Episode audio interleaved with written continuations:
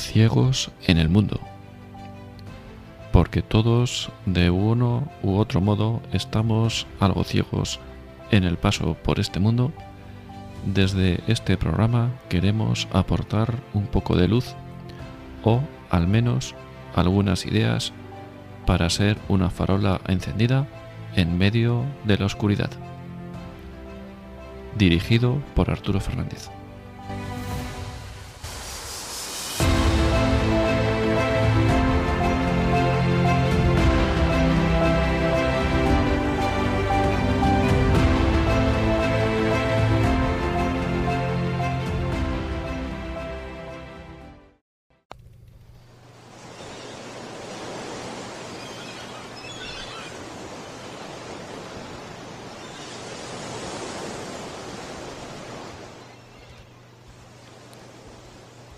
Ciegos en el Mundo, edición de verano.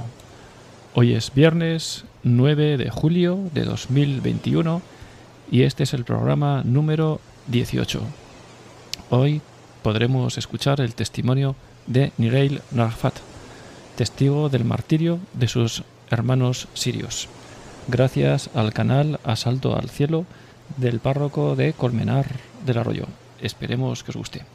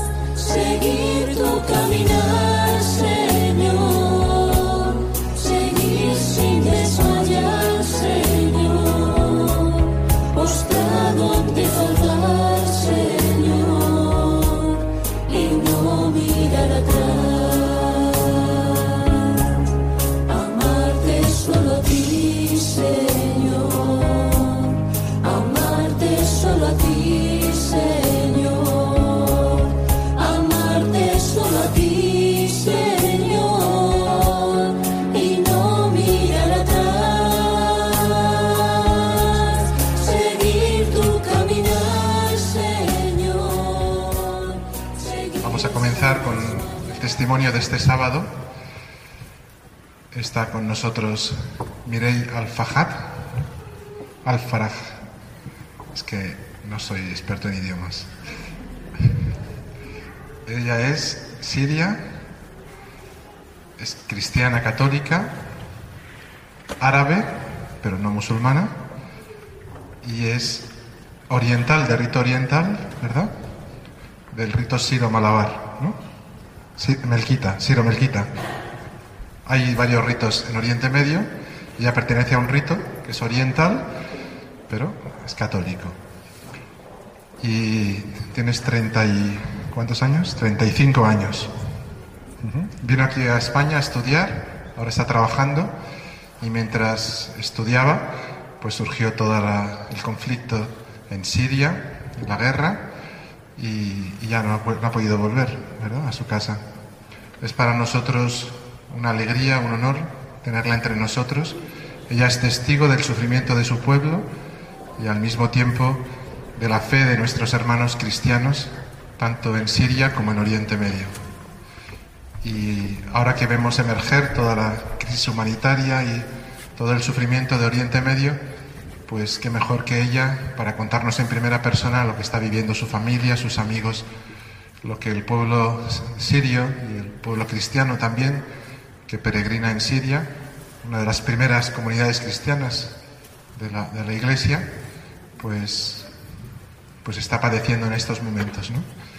Nos unimos a la oración de toda la iglesia en esta tarde, por el pueblo sirio, por Oriente Medio, por Tierra Santa, por la paz en Oriente Medio y le damos gracias por estar con nosotros. Y sin más, pues ya, ya se presente, que nos cuente, ¿eh? que lo hará mucho mejor que yo. Vamos a invocar al Espíritu Santo y pedir que baje sobre ella y también sobre nosotros, que abramos el corazón en esta tarde para que nuestra fe se fortalezca con su testimonio y nuestro amor a Jesucristo también. Veni Sancte Spiritus, Veni Sancte Spiritus, Veni Sancte Spiritus, Veni Sancte Spiritus, Veni Sancte Spiritus, Veni Sancte Spiritus, Veni Sancte Spiritus,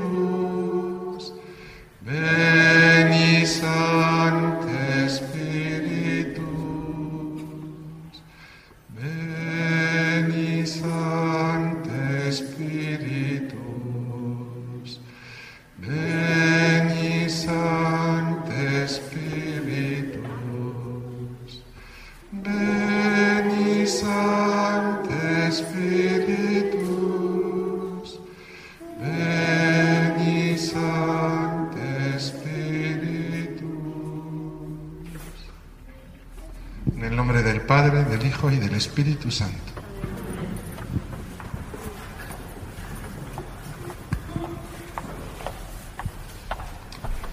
¿Funciona? Sí. Bueno. Eh, buenas tardes a todos eh, y muchísimas gracias por la oportunidad de, que nos dais para poder contaros un poco lo que, lo que está pasando. Eh, mi nombre, como ha dicho el padre Álvaro, soy, me llamo Mirei Alfaraj y Alfaraj significa la alegría, que es algo muy importante también que tenemos en nuestras vidas y en nuestra fe. Eh, yo soy de Siria, de Damasco, nací en, en Damasco eh, y crecí ahí toda mi vida. Vine aquí para hacer estudios, después las cosas han empezado en Siria y no, no he podido volver y he tenido que traer a, a mi madre, mi, eh, mi, hermana y mi hermano, eh, porque tampoco podían eh, seguir ahí. nosotros somos católicos, como ha hecho Padre Álvaro, pero orientales, somos greco-mequitas, que significa que somos católicos pero no latinos, somos griegos pero no ortodoxos y somos árabes pero no somos musulmanes. Entonces, también dentro de la minoría en Siria somos minoría, pero es igual, al final todos somos cristianos. Em, me gustaría compartir con vosotros un poco lo que está pasando, pero antes eh, quería explicar también cómo era Siria antes, eh, antes de lo que está pasando ahora eh, y cómo nosotros vivíamos los cristianos en Siria. Em, ¿Os suena San Pablo? No, no escucho, ¿eh? ¿Sí? un poquito, ¿no? Pues San Pablo eh, fue convertido o él iba a perseguir a los cristianos en Damasco, ¿no? Y en las puertas de las entradas de Damasco, eso fue cuando Jesús, Jesús, le apareció y le preguntó por qué persigues a mi, a mi gente. Y después empieza el viaje de, de conversión de San Pablo y viene aquí, a, bueno, viene al cristianismo a, Europa. Entonces, Siria es un país de los primeros cristianos eh, y existe el cristianismo desde el inicio. Y la persecución, que ahora volvemos a vivirla de forma violenta, no es la primera vez que vivimos, desde el inicio hasta ahora. Entonces, em, antes de empezar, em, me gustaría... A ver aquí. Mm, a ver aquí. Me gustaría recordar esta frase em, que cogemos, creo que todos cuando somos cristianos sabemos lo que nos dijo Jesús. Él nos avisó que cogiendo esta fe em, puede que antes de todas estas cosas os echarán mano, os perseguirán y os entregarán a las sinagogas y a las cárceles y seréis llevados ante reyes y ante gobernadores por causa de mi nombre. Ya lo sabemos, de que puede que nos van a perseguir, nos van a burlarse de nosotros, puede que nos van a em, matar en algún momento, pero después vamos a ganar el cielo después de todo esto. Entonces, ya empezando de ahí, nosotros sabemos que, que esta fe contiene a lo mejor em, este peligro. Esta imagen eh, lo que veis es la casa donde se bautizó San Pablo, que es la casa de Ananías. Eh, Ananías fue sacerdote que acogió a San Pablo. Y esta es una iglesia en Damasco que hasta hoy sigue. Y es una de las comunidades más activas. Es una iglesia muy pequeña, un sótano, eh, pero allí entras y la entrada a esta iglesia te llenas del Espíritu Santo y de la presencia de Dios en, ahí. Y sabemos que San Pablo se ha convertido en esta, en esta casa que ahora es una iglesia. Hoy, hoy en día, con la guerra, ellos han iniciado eh, una oración de 24 horas eh, para rezar el rosario. De hecho, hoy cuando hemos hecho el rosario nos hemos unido a una parte de esta cadena que se reza, se divide el día entre, entre varias familias, varios grupos, entonces siempre hay alguien que está rezando el rosario para que no haya ni un minuto sin, sin oración, para la paz en Siria. Esto se inició al inicio del conflicto. Eh, mi madre está aquí también, ella antes de venir a España participaba en, eh, en esta oración eh, y siempre ella me dice, mire, quiero volver para poder rezar con mi gente ahí. Entonces se conectan ahora por Skype para poder hacer la oración, pero yo intento decir a mi madre, quédate un poco a ver si las cosas mejoran. Ella insiste que quiere volver. Entonces, esto es aparte. Em, lo que estamos mirando ahora, em, no voy a tardar mucho en esta parte, que la persecución que nosotros hemos vivido, Después, con la llegada de, los otomanos, em, en Siria, éramos la mayoría en, ese tiempo de como cristianos, pero los otomanos llegaron eh, y ha habido matanzas y masacres enormes contra los cristianos, de los cuales ya no se habla y ha habido muchísima inmigración, muchísimos eh, cristianos han tenido también que convertirse em, obligados al, Islam o dejar el país porque se enfrentaron con el, eh, con la muerte, porque cuando entran los otomanos, como ahora lo que está pasando, entran a un, a sitio donde hay cristianos, o te conviertes al Islam, eh, o la muerte, o tienes que pagar un impuesto. Entonces, en, Siria, en Damasco sobre todo y Alepo, se ha acordado con ellos poder pagar un dinero, porque los cristianos eh, eran comerciantes, tenían eh, poder económico para poder pagar este impuesto para seguir en su religión, no tener que convertirse. Pero en el 1860 decidieron acabar con todos los varones cristianos en Damasco y también en otra parte en el Líbano. Y hicieron, eh, sabes, en una ciudad romana siempre hay una muralla y puertas para poder eh, entrar. En aquellos tiempos aún Damasco tenía su muralla y sus siete puertas. Se han puesto de acuerdo con los eh, porteros de aquellos tiempos o, eh, de seguridad de abrir las puertas y entrar y matar a todos los varones cristianos. ¿Cómo se podía saber en aquel tiempo quién es cristiano y quién no lo es? Nosotros no teníamos el derecho de tener entradas de puertas altas. Teníamos que tener siempre la entrada o la puerta de la casa baja para tener que inclinarnos siempre cuando entramos. Y tampoco teníamos el derecho de caminar en la calle ni que suenan las campanas.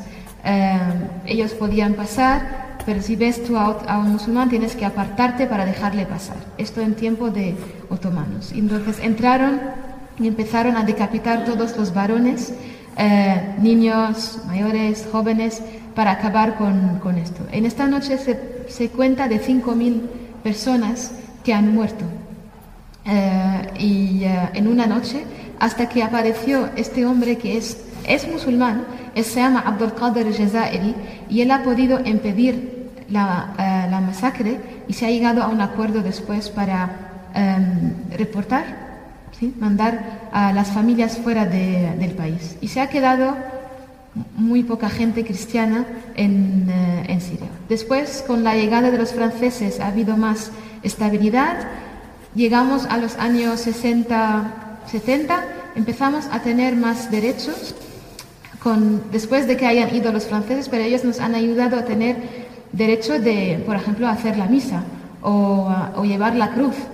Eh, también sonar las campanas, tener la mujer siria o la mujer cristiana de no ser propiedad de un musulmán, porque antes podían apropiar cualquier mujer eh, si, es, si no es musulmana.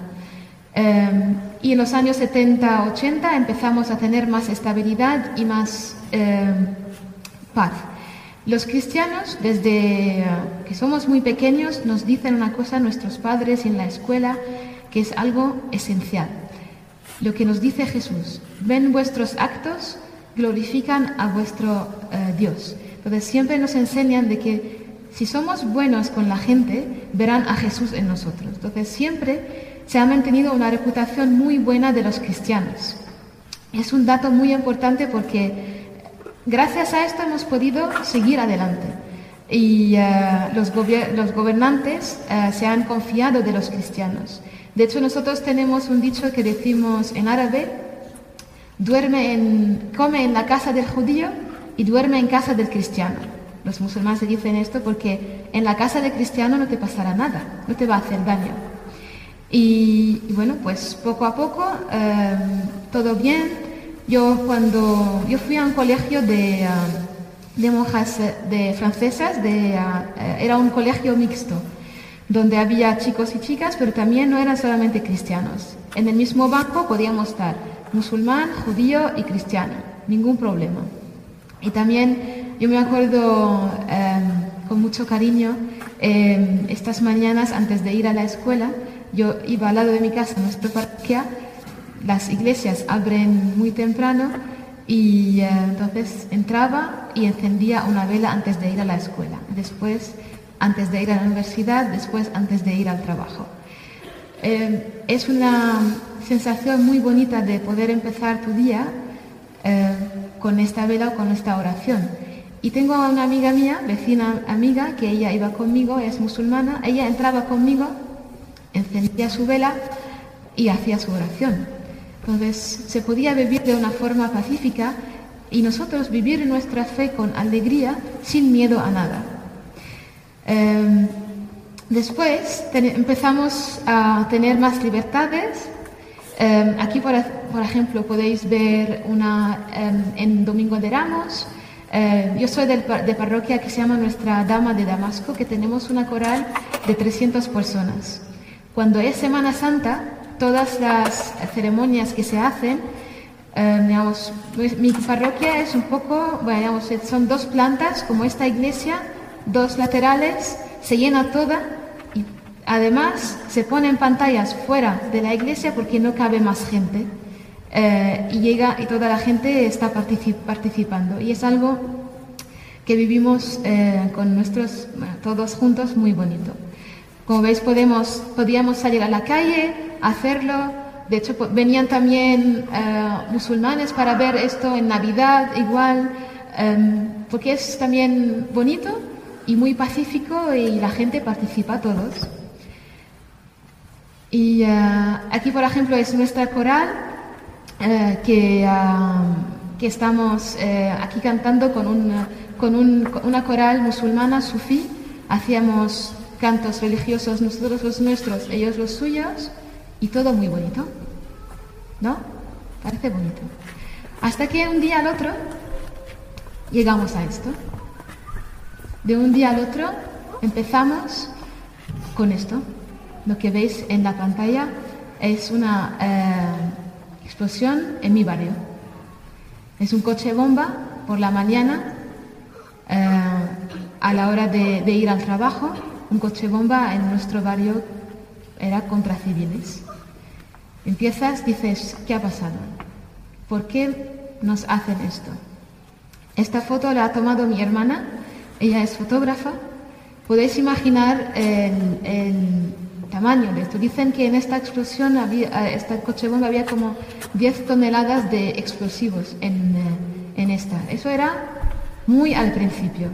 Em, yo ya estaba aquí en, en Barcelona, bueno, aquí no, bueno, en España, digamos, eh, y cuando esto pasa, sabes esta noticia, empiezas a llamar a ver si tus padres siguen vivos, intentas en redes sociales ver los nombres de los muertos, si tus padres, tus familiares son también de la gente que víctima, empiezas a ver de nombres de amigos, de vecinos que conoces, pero que han, han, fallecido. En, intentas ponerte en contacto con, no, todo está cortado, no sabes qué ha pasado, no entiendes qué ha pasado, ellos también no entienden y eh, tampoco sabemos por qué empezó esto. Y aquí yo cuando estaba al inicio veía en las noticias, decían que es una revolución para la democracia. No sé cómo se puede esto interpretar, una revolución para la democracia, y no sé por qué no se ha hablado de lo que, está, lo que estaba pasando desde los primeros meses. Cuando salían a las manifestaciones, decían eh, los alovitas, porque el presidente el gobierno alawita, que es una eh, parte del Islam, eh, es una minoría, que el Sunna no les consideran como musulmanes, decían los alawitas al Ataúd y los cristianos a Beirut. El plan era exportar todos los cristianos que quedan en Siria al Líbano, porque el Líbano es el único país árabe que tiene presidente cristiano y es de mayoría cristiana. Pero era de echar a todos eh, apropiar sus cosas, este es el plan, y a crear, hacer de Siria un reino islámico, hacer, eh, crear un gobierno eh, islámico.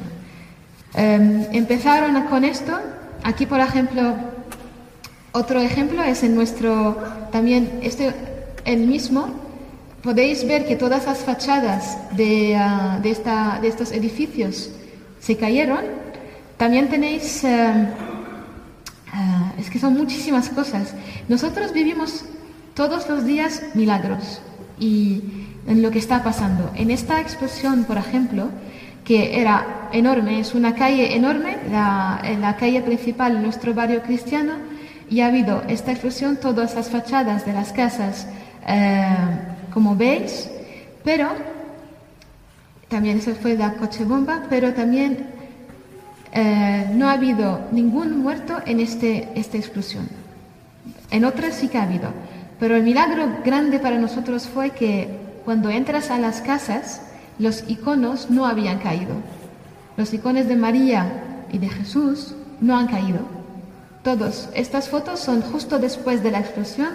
Mi hermana ha ido a tomar las fotos y como podéis ver, esta chica es una amiga nuestra. Ella, claro, todo, todo destrozado en su, en, su, eh, en su casa y ya todo eso es material, material al final. Dices, bueno, pero yo estoy bien, vamos a seguir adelante. Bueno, es una amiga nuestra también de, ah, de la Coral. Esta chica falleció como un mes antes de su boda. Estaba preparando, es una la, monitor en la iglesia, en la coral, eh, y ella falleció, estaba yendo al ensayo de la coral. Y estaba yendo a la iglesia, al ensayo, y ha habido un mortero. ¿Sabéis qué es un mortero? Pues en Damasco eh, creo que aquí no llega a las noticias, estos todos los días se lanza de las afueras de Damasco morteros contra nuestros barrios. Eh, los domingos lo hacen más porque saben que hay más misas en los domingos, a la hora de ir al cole. Yo ahora mis eh, amigos que, empiezan, que tienen niños, que ahora han empezado las semanas de bueno, los colegios, no saben si seguir mandando o no. Dicen, los sacerdotes dicen, mandad y Dios es el protector. Como hay un, el otro día estaba leyendo un salmo donde dice, Dios es mi refugio, yo me refugio en Dios.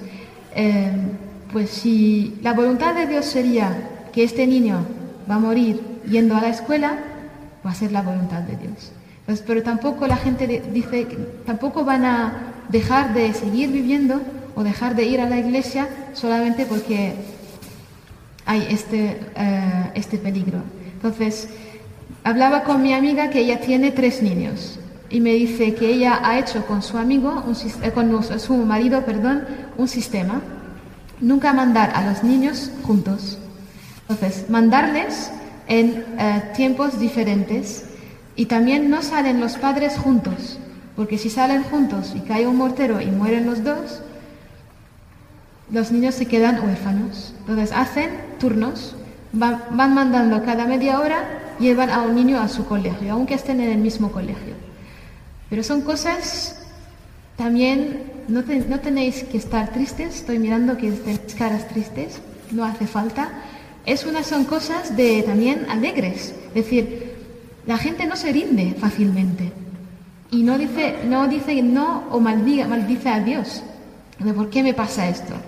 No vale, ¿qué vamos? Tenemos este problema, entonces solución, tenemos una solución. Y eso es lo que he dicho antes, la alegría en nuestra vida em, es muy importante. Los sirios somos muy alegres, en general. Bueno, entonces, ¿qué pasa?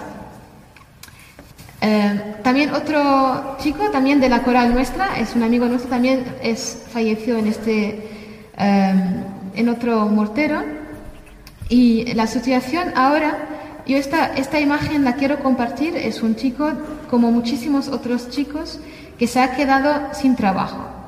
Se ha quedado sin trabajo porque llevamos cuatro años en, en guerra. Em, hay Estados Unidos y eh, la Unión Europea em, sanciones contra Siria desde el inicio. Ellos dicen que son sanciones contra el gobierno, pero yo lo que os digo que es contra la gente, porque no podemos no hay lo mínimo de medicamentos. Mi tío eh, tiene problema de corazón y le tenían que operar. Estaba cinco veces ingresado para operarle y no han podido operarle porque no se encuentra lo suficiente de, de material para poder hacer la operación y su caso no es prioritario porque cuando hay una, uh, un ataque de morteros o una explosión, claro, la prioridad es las víctimas. Entonces, cinco veces le han dicho no.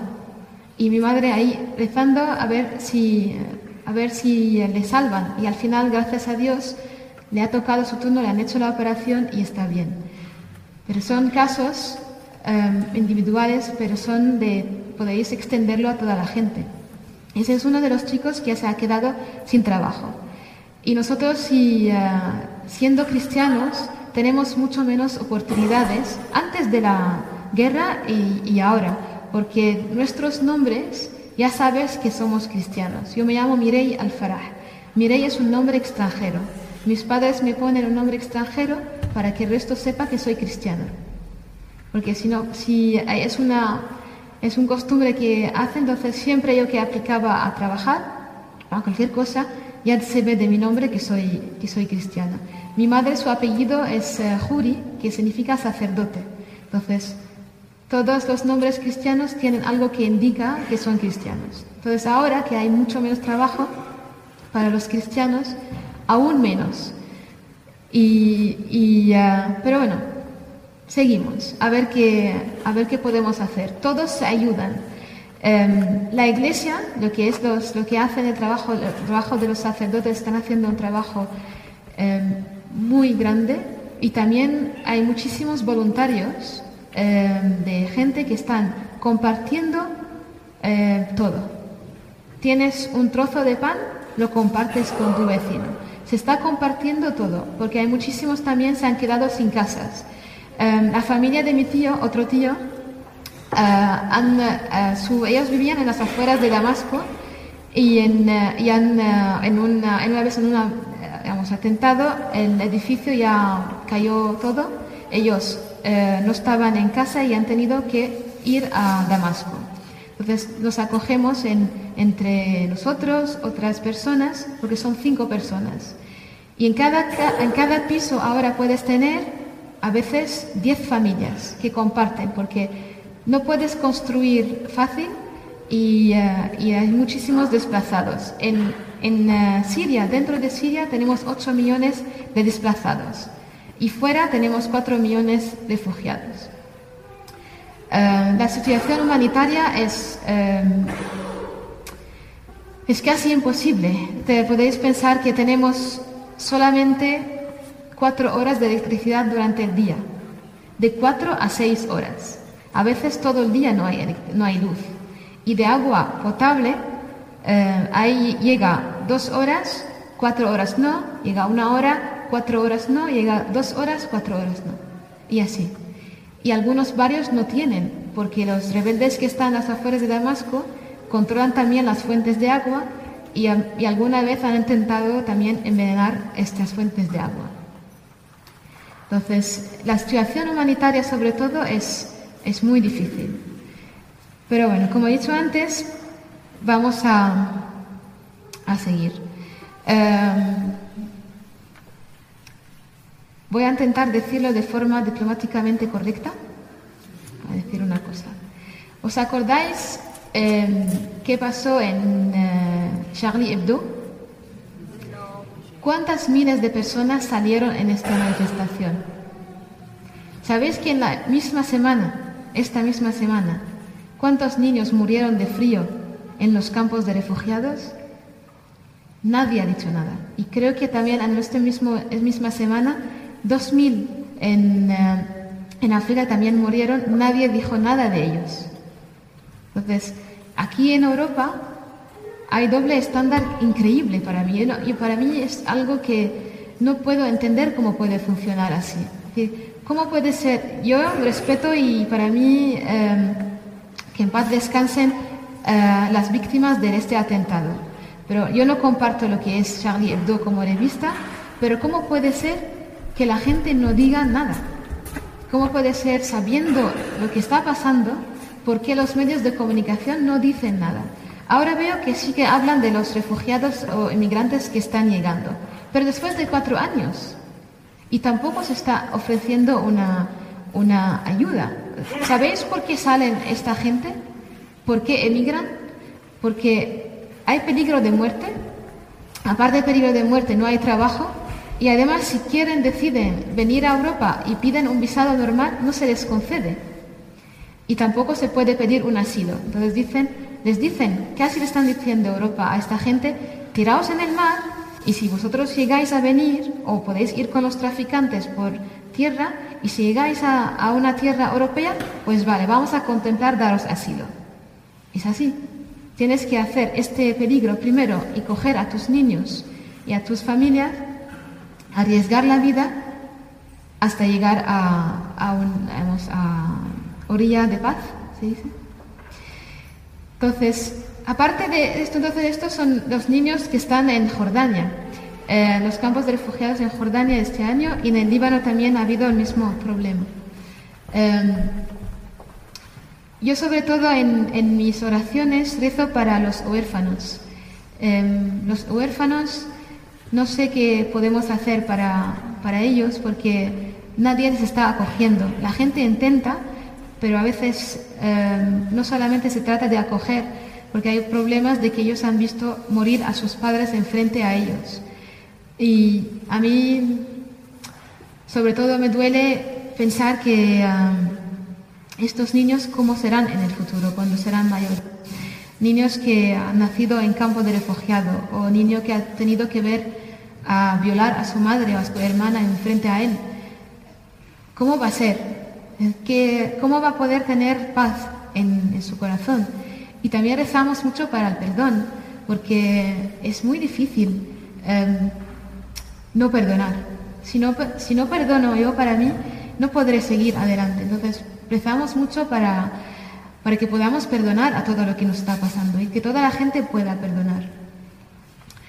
Eh, ese también es el mismo, pero Nuestras iglesias han sido destrozadas, tenemos más que 6.000 iglesias destrozadas. No solamente destrozadas, que entran, destrozan, bueno, bancos o queman bancos, sí, pero es profanar, es venir y profanar lo que es eh, nuestro Dios.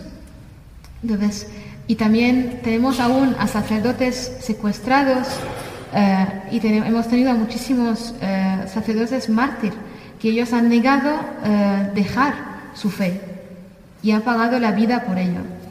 Los primeros, eh, esta, eh, esta iglesia está en Homs, se llama Zanar, que es una reliquia del cinturón de la Virgen María. Lo primero que han hecho cuando entraron a Homs era ir a esta iglesia porque sabían que la importancia que tiene y quemarla toda el año pasado se liberó otra vez Homs de, ah, los rebeldes y lo primero que se hizo, se hizo una misa ah, en esta iglesia destrozada.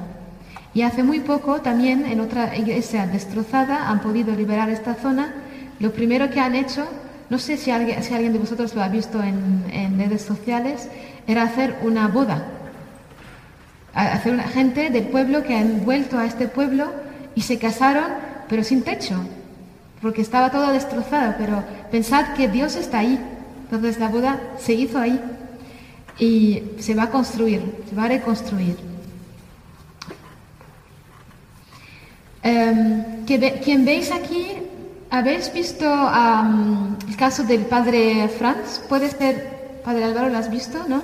Hace un año y algo, dos años casi. Ese sacerdote es franciscano y él es, eh, en, llevaba en Siria 40 años.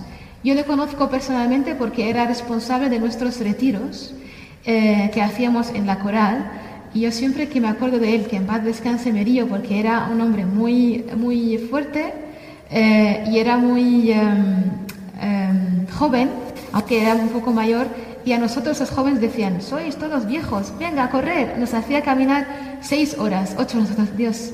Pero tenía, después de, caminar tanto, hacíamos vigilias toda la noche. A veces dormíamos a las 5 y para levantarnos a las 8 otra vez.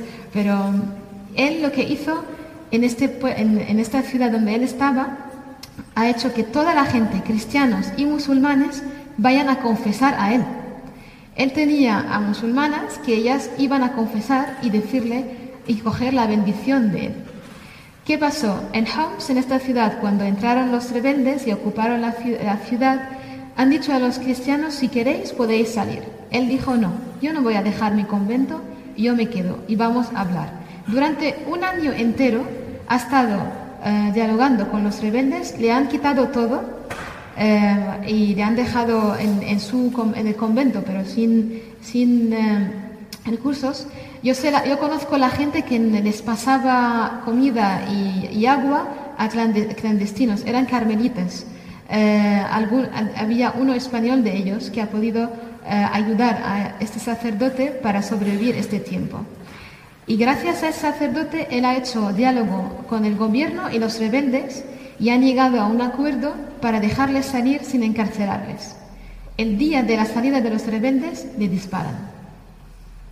Él les hizo el favor de, eh, de ayudarles a salir de la, de la ciudad y justo antes de salir le disparan.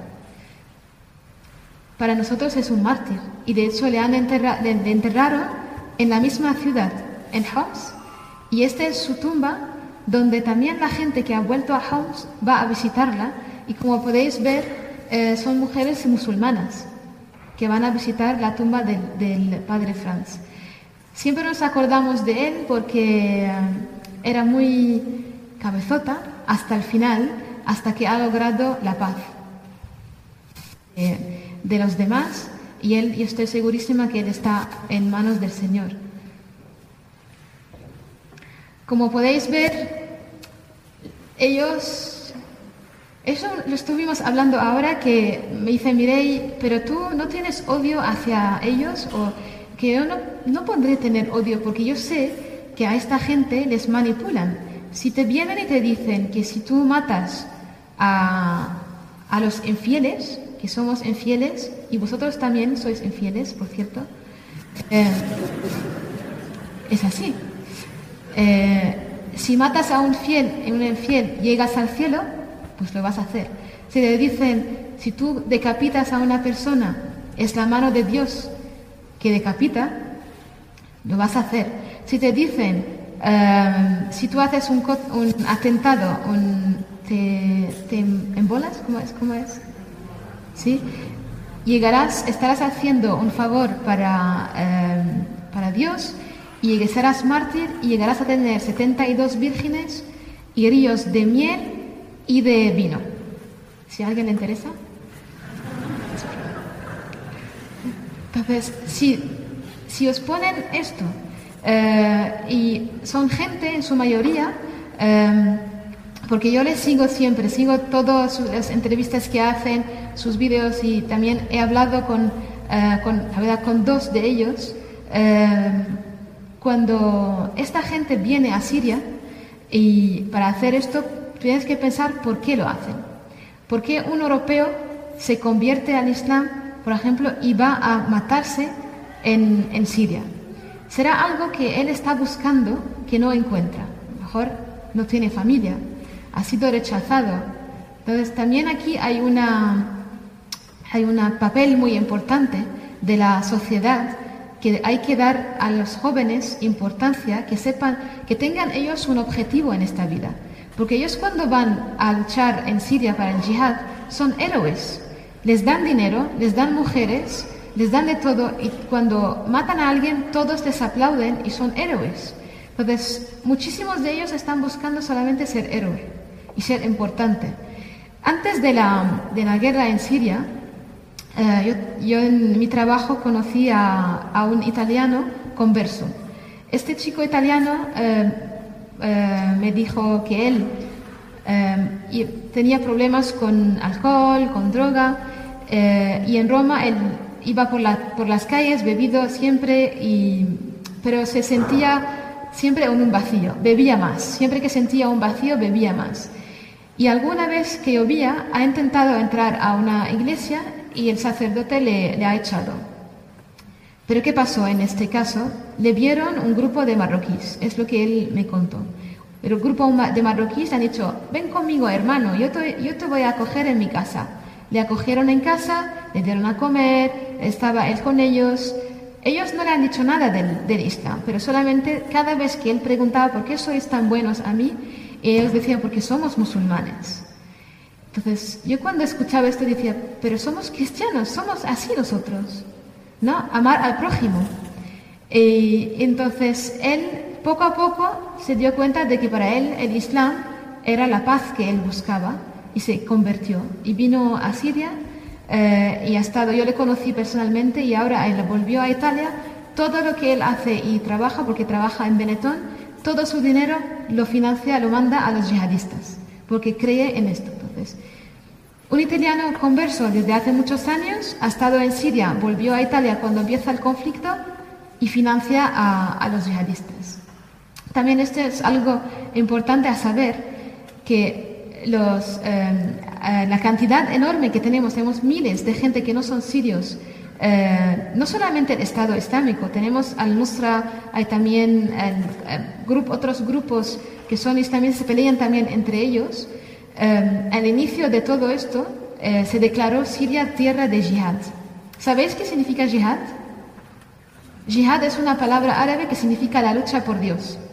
Entonces, ellos declararon a Siria como tierra santa y en todos los canales religiosos llamaban a los jóvenes a ir a Siria para el jihad. Eh, también en Arabia Saudita y en Qatar ofrecieron muchísimo, bueno, siguen ofreciendo dinero. Pero en Arabia Saudita, por ejemplo, a, todos los eh, encarcelados eh, o condenados a muerte que tenían problema con drogas o habían cometido crímenes, les dijeron, os mandamos a Siria para el jihad y así vosotros ya estáis exhaustos libres, libres de vuestra, vuestra condena. Y se ocupan de sus familias y les pagan dinero a sus familiares. Pues claro, tienes una oportunidad y todos, todos vienen. Aparte de los árabes, tenemos muchos de Shishan, de, um, de Turquía, de, como he dicho antes, de europeos también. De hecho, hasta de Australia hay gente que va. De Australia hay médicos de australianos, ellos ven esto y creen que están haciendo algo bueno. Es pensar dónde estamos, cómo puede ser que llega tanta gente, miles de personas, a pensar que matar a otras personas porque son de otra religión es algo bueno. Entonces, puede que nosotros no estamos haciendo bien nuestro papel de ser cristianos, no sé. Y, uh, bueno, quería decir, a veces bueno, esto es em, lo que quería decir antes de a nuestros mártires. Estos dos chicos eh, fueron los primeros em, mártires en, el, eh, de, las afueras de Damasco, porque ha habido antes otros de otras ciudades, pero ellos fueron los primeros a ser crucificados. Y ahora nuestro patriarcato les ha em, eh, asignado como mártires y quieren ahora hacerles santos, creo. Pero ellos, estos dos, como podéis ver en la imagen, veis que hay flores blancos. Eh, esto lo comenté otra vez, que nosotros, para nosotros, la gente que muere por ser cristianos son al final mártires. Y si es un chico joven o una, joven, si son jóvenes, se ofrecen como novios al cielo. Hace, no tengo imagen para compartir con vosotros, pero hace tres semanas hay un eh, hombre que perdió a su hijo, que es abogado, que su boda era el próximo domingo. En, eh, en su funeral le han vestido de su traje de novio y han hecho toda la ceremonia como si fuese, de hecho, pone ahora piel de gallina porque es algo, em, es algo muy fuerte de vivir esto. Entonces el padre estaba cantando eh, los cantos de bodas para su hijo, que es su hijo único, eh, entregándolo al cielo. Él es un ejemplo y muchas otras personas también han vivido lo mismo.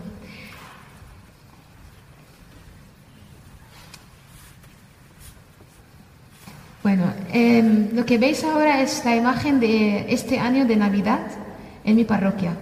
Es este año. La gente ha dicho, no vamos a escondernos, Vamos a celebrar el nacimiento de Jesús, del niño Jesús, y lo vamos a hacer como siempre. Nuestra misa de Navidad son tres horas eh, y después hay una adoración. Como podéis ver, esa es mi parroquia, está llena y la coral ahí está, eh, pese a todo lo que está pasando. en Navidad y en Semana Santa eh, duplican, si no triplican, cantidad de morteros que, ellos están lanzando. No ha habido ni una, ni una víctima en estas Navidades. Aquí es um, eh, nuestra parroquia también de fuera en Semana Santa. Este, este año en Semana Santa ha sido muy especial porque han caído varios morteros al lado de la gente y no ha habido no han explotado. Para nosotros es un milagro. Para nosotros lo vemos que Dios quiere que sigamos en esto, que sigamos nuestra fe y que no nos escapemos de ello. A mí me gustaría poder, poder, estar, poder estar ahí. De momento no puedo volver, eh, pero estamos viendo ahora con mi madre si podemos ir en, eh, en finales de ah, septiembre o en octubre. Y entonces os pido oración para esto, para que vayamos y volvamos, porque esto es mucha gente para anunciarlo, pero le voy a decir que yo me caso en diciembre. Y antes de casarme me gustaría ir a, a Damasco que hace más de cuatro años no veo a mi parroquia, hoy Dios, eh, ni a mi casa. Entonces, eh, a mí me gustaría poder ir a misa en árabe, eh, poder comulgar en mi parroquia y con mi gente, ¿no? Que aquí me gusta mucho y es muy bonito, pero es diferente, ¿no? Como, como hacerlo con nuestra gente. Hoy Dios, esto... No hay, no hay, no hay publicidad.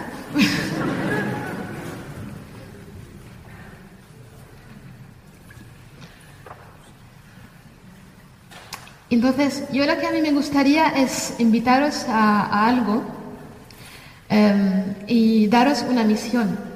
No sé si la podéis aceptar. La misión que os voy a dar es de rezar para nosotros y, como he dicho antes, para, para que podamos perdonar. Pero también quiero que penséis en lo que tenéis, porque aquí yo me siento mal, porque cada vez que yo voy a misa, Pienso en toda mi gente que arriesgan la vida para poder ir a comulgar a la misa y de verdad que arriesgan la, vida para ello. O no pueden, no pueden. Yo puedo con una aplicación de móvil ver horario de misa o puedo ir a esta parroquia, esta no me gusta, voy a la otra. a veces digo, bueno, me siento con demasiada suerte, no merezco tanto de tener, em, de tener tantas, tantas posibilidades y, eh, y por eso os invito a vosotros de pensarlo. Cada vez que vais a mandar a vuestros hijos a la escuela, pensad que otra gente cuando lo hace se despiden todos los días porque no saben si van a volverse a ver. Cuando mandan, van a trabajo o van a, a cualquier otro sitio. Hasta en casa puede pasar esto. Si tú duermes no sabes qué va a pasar. Entonces, solamente os invito a esto, pensar lo que vosotros tenéis rezar para nosotros para que podamos perdonar, para toda la gente que nos está haciendo daño y, y para que podamos seguir. Nada más, gracias.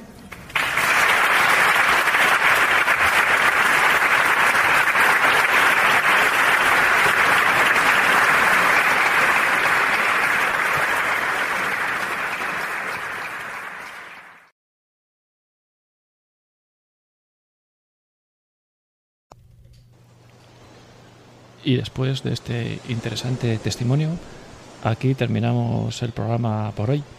Esperemos que os haya resultado de vuestro interés. El viernes que viene tendremos otro interesante testimonio. Buenas noches y hasta la próxima semana. Para contactar con este programa puedes hacerlo en el correo electrónico ciegos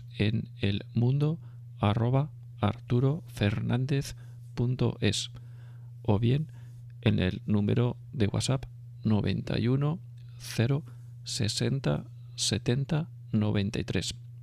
Yo soy Arturo Fernández y esto es Ciegos en el Mundo.